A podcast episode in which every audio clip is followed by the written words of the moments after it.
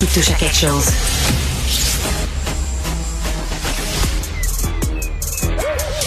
Mathieu Bocoté. Il représente un segment très important de l'opinion publique.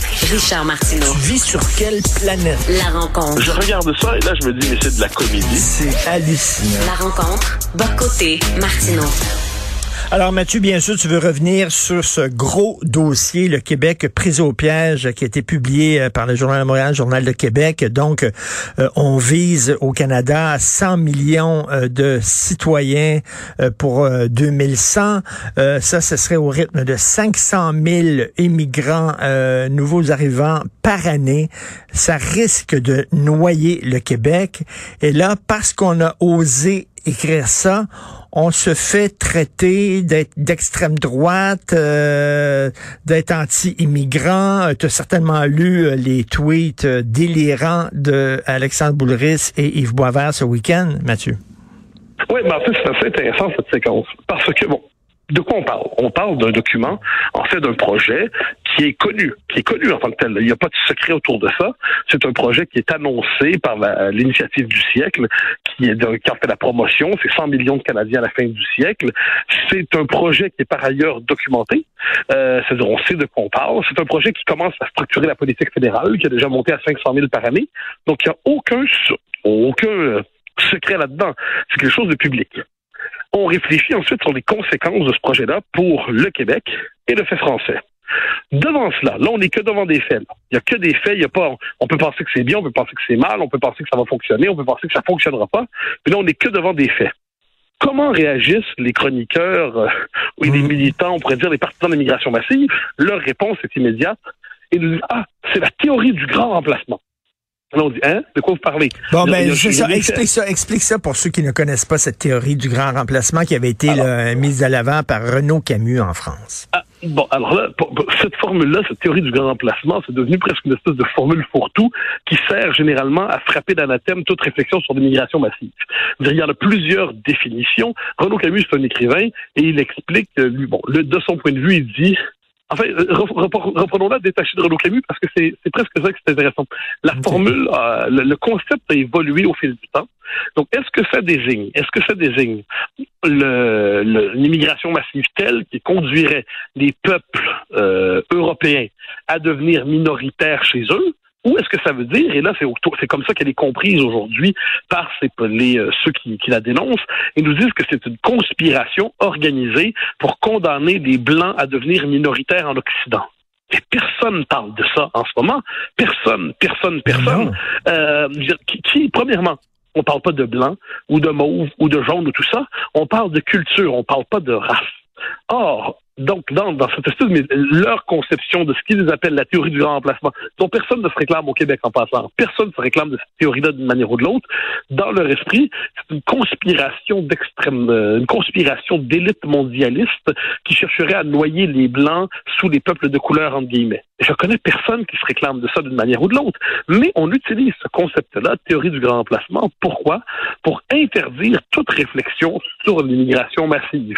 Une réflexion sur l'immigration massive, ça veut dire, par exemple, si vous avez une société d'accueil qui accueille, qui reçoit plus d'immigrants qu'il ne peut en intégrer, et cela sur une période significative, sur plusieurs décennies, est-ce qu'à terme, la culture de cette société d'accueil risque de devenir minoritaire chez elle?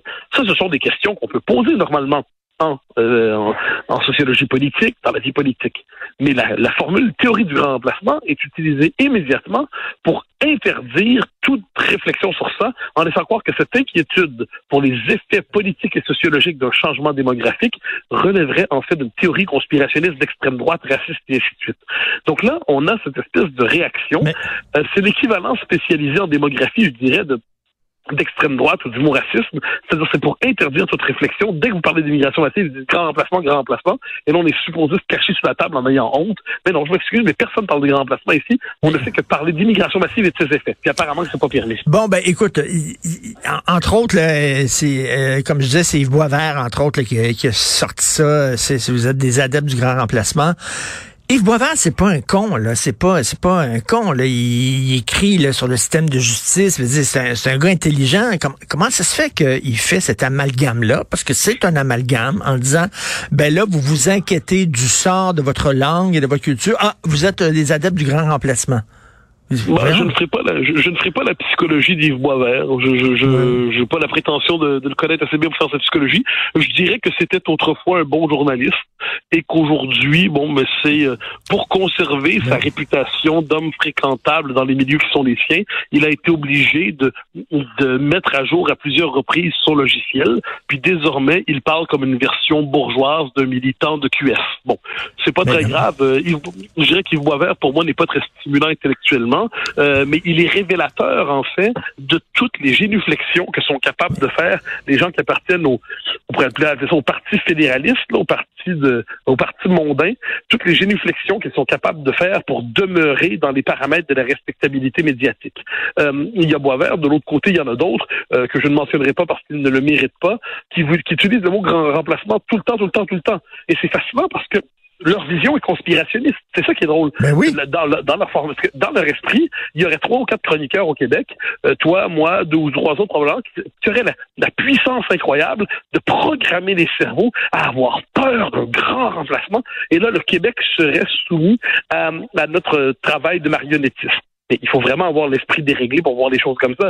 Je veux dire, il faut vraiment avoir une vision conspirationniste et complotiste du monde pour s'imaginer que trois ou quatre intellos ou chroniqueurs sont capables de piloter le destin d'une nation.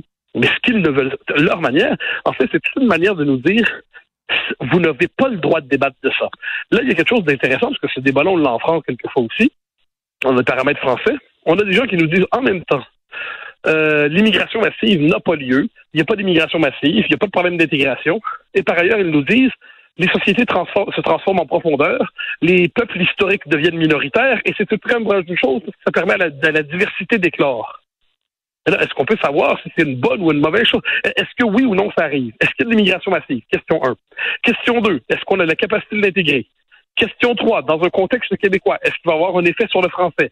Question 4. Dans un contexte québécois, est-ce qu'il va avoir un, un effet sur le poids politique du Québec? Laquelle de ces questions-là est d'extrême droite? Juste savoir laquelle de ces questions-là est d'extrême droite. Laquelle de ces questions-là relève de la théorie du remplacement?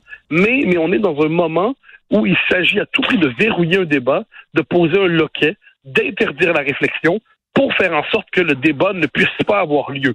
Et là, ils sont bien troublés. Donc là, ils hurlent. Et moins ils sont entendus, et plus ils hurlent fort dans les insultes, c'est leur spécialité. Ils ne savent pas quoi faire d'autre. Regarde, aujourd'hui, parce que tu t'en parlais tantôt, ce sont des faits. Tu sais, on n'a pas inventé ça, là. C'est pas sorti de, de, notre tête comme ça. C'est basé sur des faits. Il y a un plan qui est écrit, concerté, etc. Et là, aujourd'hui, il y a un ancien ministre du gouvernement Charret, un libéral, c'est pas un péquiste fini, Benoît Pelletier, qui dit le déclin du français au Canada est irréversible. Oui, non, mais évidemment. Puis moi, ce que je, moi, ce que je trouve fascinant là-dedans, mettons de côté justement les hurleurs au grand emplacement, comme je dis, ils sont pas vraiment intellectuellement intéressants. Puis ce sont des, leur objectif, ce n'est pas de discuter ou de débattre, c'est de d'interdire, frapper d'interdit social, frapper de, de c'est dérespectabiliser. Voyons politiquement, politiquement, la question, ça se pose très autrement. C'est que là, on a des... Euh, Christine Fréchette, qui est ministre du gouvernement du Québec, on lui pose la question, est-ce qu'on peut faire quelque chose? Est-ce qu'on peut comment réagir à cette offensive d'Ottawa? Et sa réponse est très rapide. La souveraineté n'est pas une option parce que les Québécois ne sont pas dans cet état d'esprit-là. si le Québec, le gouvernement du Québec, qui se veut nationaliste, bannit avant même que la question ne se posait la possibilité de la souveraineté devant un tel basculement démographique, c'est qu'on a vraiment des nationalistes en carton-pâte à Québec. Mais tout à fait, mais parce que les, chiffres sont là, vraiment, les, chiffres sont clairs. Là. Il, y a, plein là, on dit oui, mais l'ACFAS, là, euh, justement, a présenté une étude disant qu'on est paranoïaque et qu'au contraire, les migrants, les immigrants vont vont assurer la survie du français. oui, c'est ça. Ben, bon, ben, en disant ça, c'est scientifique. Ben oui, mais alors, mais il y a d'autres scientifiques, il y a d'autres démographes qui sont absolument pas d'accord avec ces conclusions-là, puis qui sont tout aussi sérieux. Non, mais là, faut être sérieux. L'histoire, depuis 1867, je parle même pas depuis la conquête, c'est une régression du poids du Québec. C'est une régression du poids des francophones. Pour une raison simple, les immigrés qui arrivent en Amérique du Nord arrivent dans l'Empire anglophone. Ils arrivent en Amérique du Nord, aux États-Unis ou dans sa province nordique qui s'appelle le Canada. Il n'y a aucune... Puis là, on dit, oui, le Québec pourrait... Donc, l'anglais est la langue naturelle de référence pour eux. On pourrait on pourrait dire oui, mais le Québec va prendre des moyens de francisation. Oui, mais les moyens de francisation, c'est pas des, c'est pas une efficacité infinie. Les moyens de francisation fonctionnent dans certains paramètres. On voit ce qu'on peut faire. On constate en ce moment qu'à 50 000 par année, la francisation fonctionne pas. Puis qu'on aurait beau investir 178 milliards par année dans la francisation, ça fonctionnerait pas parce qu'il y a un effet de démographie, il y a un effet de géopolitique, il y a un effet de réalité nord-américaine. Il y a tout ça.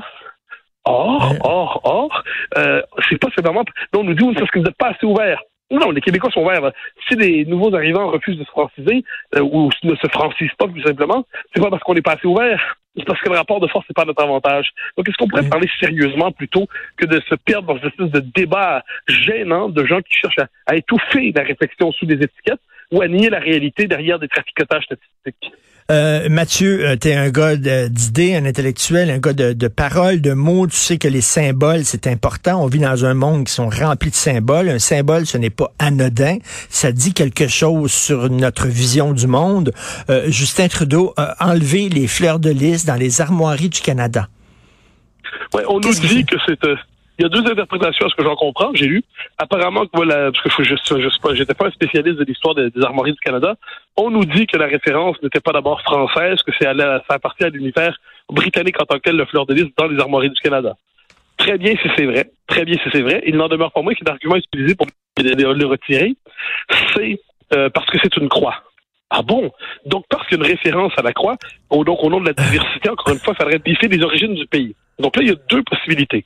Soit on l'enlève parce que c'est un symbole français, soit on l'enlève parce que c'est un symbole chrétien. Dans les deux cas, c'est un retrait insensé. Tout à fait. Et c'est, pas si anodin que ça. Et euh, on, l'a remplacé par des flocons de neige. Et c'est Jean-François Lisée qui me dit, ben les snowflakes, ça va parfaitement avec les, les woke euh, de, de Justin Trudeau. Les snowflakes, c'est ce que j'appelle les petits lapins, là. Bien sûr, bien sûr. Non, mais en fait, on aurait dû mettre un petit lapin, ça aurait été plus clair. Ça aurait été fidèle à ce que, ce que le Canada est devenu. Le Canada pays petit lapin. Hein, comme quoi, ce serait de raison de plus de le regarder avec un sourire tendre et des, beaucoup de pitié. Merci beaucoup, Mathieu. On se reparle demain. Bonne journée. Bye bye.